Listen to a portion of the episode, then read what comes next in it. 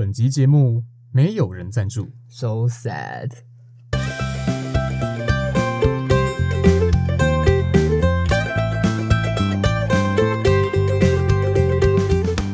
各位观众，大家好！民以食为天，我食故我在，欢迎收听《实不相瞒》，带你一起实事求是，实话实说。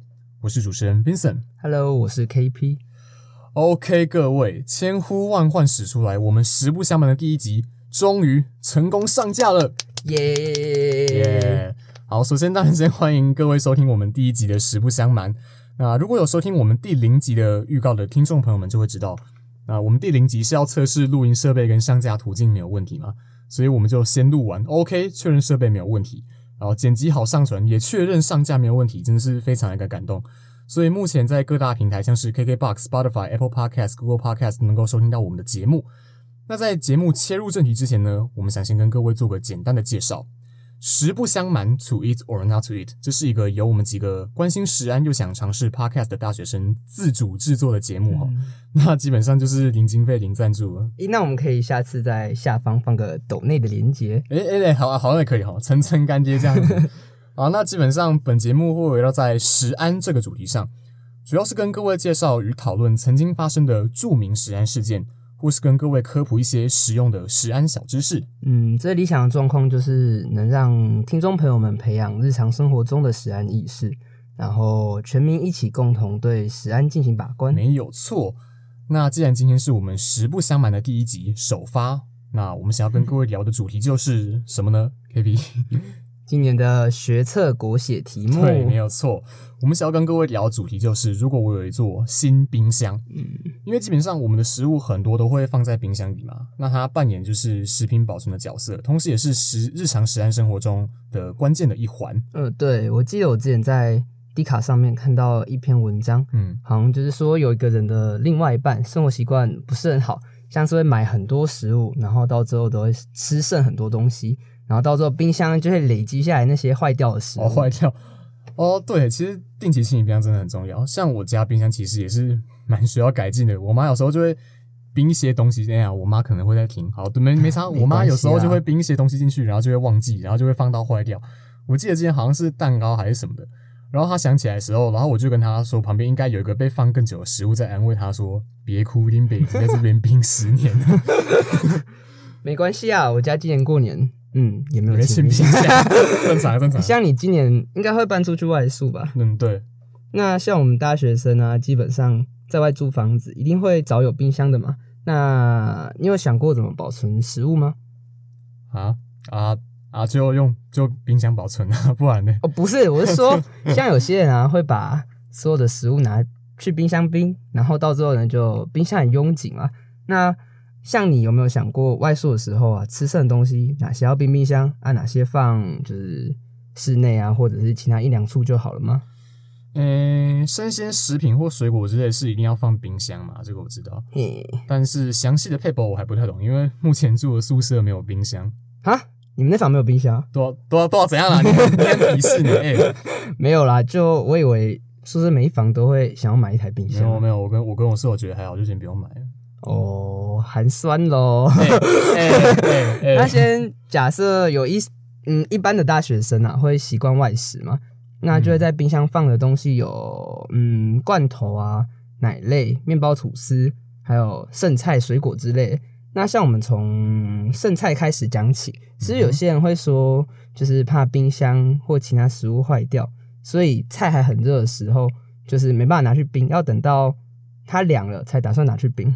嗯，对，但是在就是七到六十度左右的时候啊，细菌滋生的速度非常的快，所以要等到菜凉，嗯、毒素啊跟食物中毒的几率就会增加很多。哦，那对这些食物这些毒素，嗯，对，不是所有都可以就是加热给消除的，尤其呢像是冰箱很快就会达到恒温，虽然会多耗一点点电，但是我觉得比冒着食物中毒的风险来得好。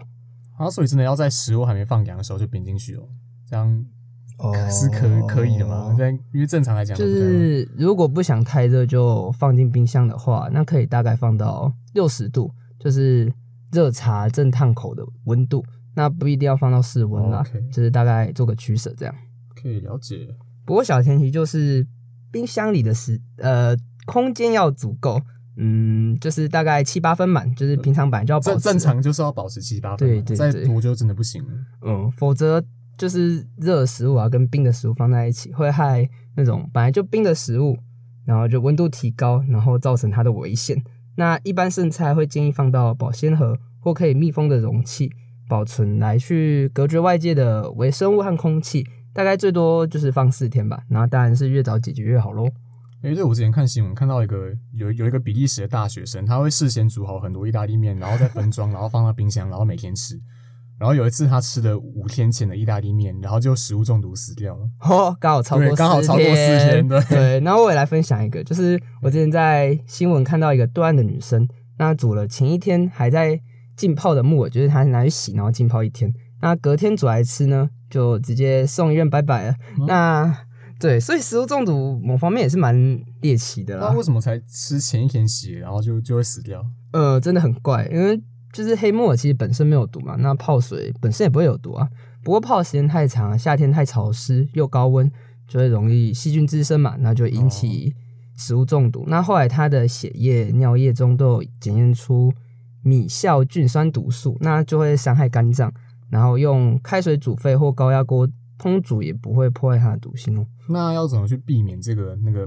等一下，你刚才说那个什么菌米什么米米酵菌哦酸毒素，米酵菌酸毒素，对，就是木耳如果产生粘液或异味就就不要了。然后嗯哼当然就是木耳泡水啊，就是别泡太久，大概两三个小时以下啊。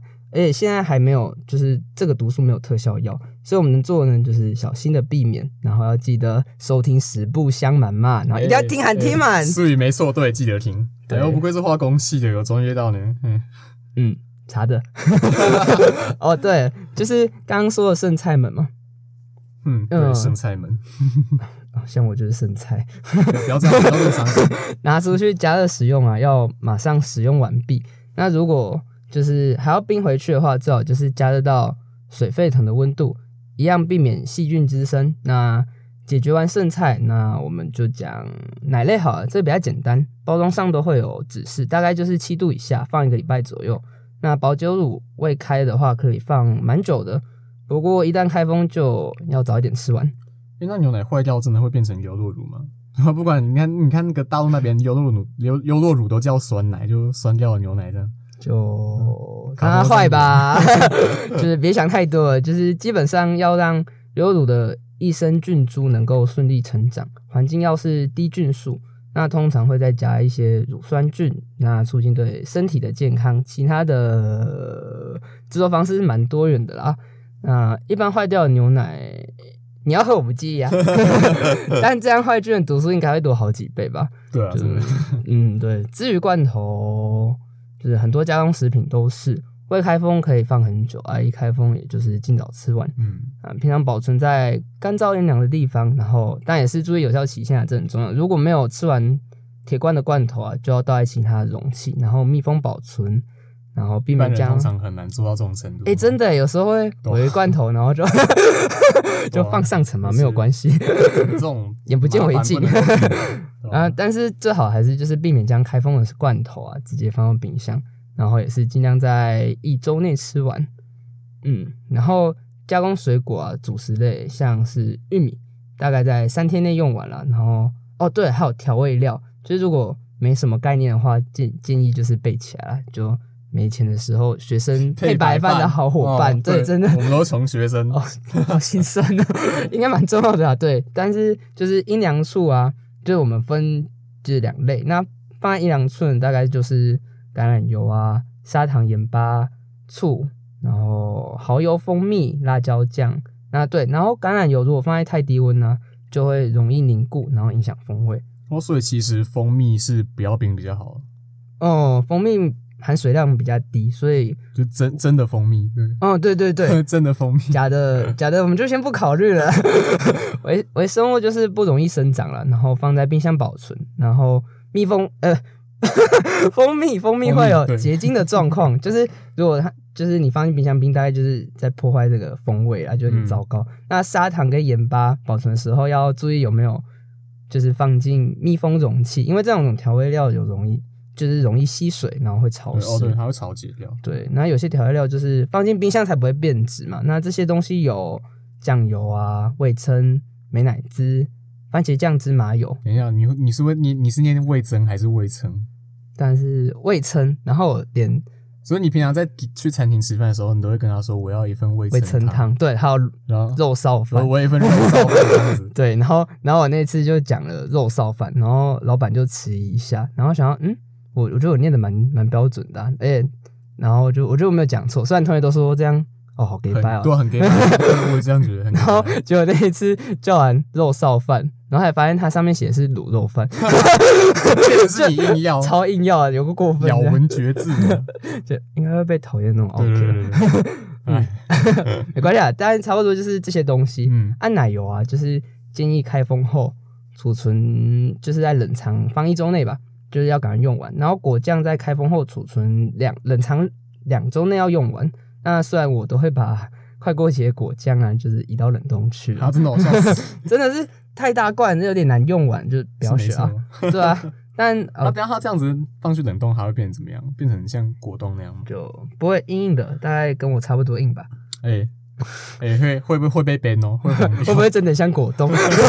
对对对对，没有回来没有没有，就是淀粉类的食品哦，对，淀粉类的食品啊，就是像馒头、吐司、面包啊，就是短期保存就好，只要像放在就是放密封也是一样密封嘛，然后就是放常温就可以了，就面包够多了，就是你懂的哎，。我们才第一集耶，你不要一直讲一些会害我们被挤的东西，好不好？没关系啊，完蛋 完蛋了，前途堪忧，不录了前途不录了。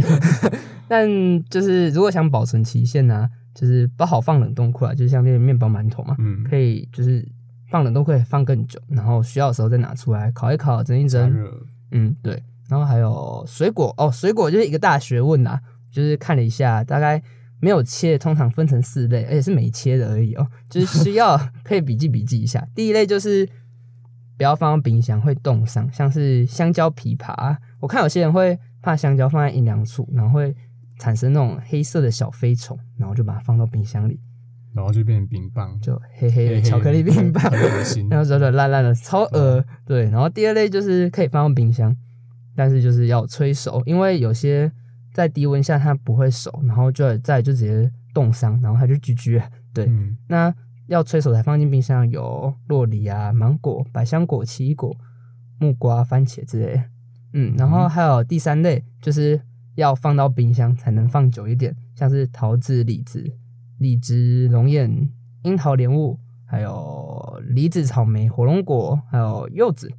我觉得好像不会把没切的柚冰箱放，哎、不不，没切柚子放到冰箱里面去，那感感觉很少见。哦把柚子放柚子冰冰箱，哦，啊，因为中秋节柚子大部分都是带去学校，然后逼同学吃哦对啊，掉。我就买太多，但是还就是还是 就真是硬把吃的完。，那送礼都送柚子到底啊啊！对，然后第四类嘛，还有一个第四类就是都可以啦，就是第四类就是都可以的，柠檬、凤梨、葡萄、柳橙，还有枣子、苹果、哦西瓜，然后橘子、甘蔗。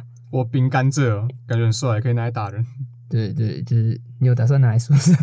不要打我啊！谁谁会谁会带 甘蔗来宿来宿舍啃啊？就是带一袋甘蔗来，我妈让我带一袋甘蔗，然后每天晚上在那边啃。打室友啊，就是那个就你对面那个比较胖那个，就是可以拿这个打啊！没有没有他会听哦，他会停哦，不要这样。哦哦，真的，我们把它把它偷偷封锁。呃，基本上，其实在是在室温放的水果熟，就是快点吃掉啊。当然切过的也是，但如果我们要冰，也是一样的概念啦，就是尽量减少微生物的滋生。我们可以撒上盐巴，用保鲜膜、保鲜盒覆盖。然后哦，对，乙炔跟乙烯会造成水果熟成吗？哦，化工系来了，没有啦，就是 高中生物嘛。哇，就是可以用东西隔开，就是报纸之类，避免果实啊，就是它们会产生乙烯，然后就会就是一群水果的话就会累积起来嘛，然后就会互相影响，提早熟透。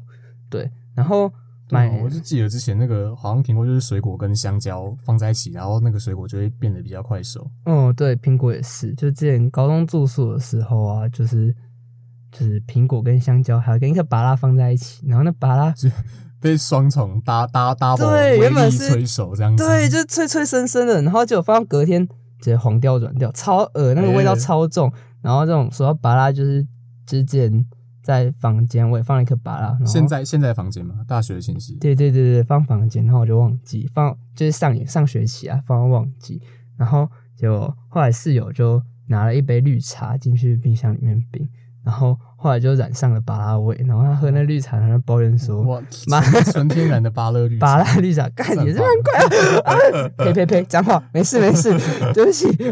哦，对啊，反正就是就是避免水果熟透，然后就是还有买回来的水果就不要清洗，才能才能放更久。对，哇，水果真的是一门大学问。那刚才有提到这个米硝菌酸毒素嘛，对不对？嗯那除了这个比较冷僻的毒素之外呢，我们也要来介绍一下食物中毒比较常见的几种菌哈，像是病原性大肠杆菌、沙门氏菌、仙人掌杆菌、肠炎弧菌。名字都有点中二。对，对，不过应该都还蛮常见的。对，嗯大肠杆菌主要是来自于烹煮不当或是粪便污染的牛肉哦，特别是绞肉、呃生牛肉或是生牛奶以及受到污染的水源。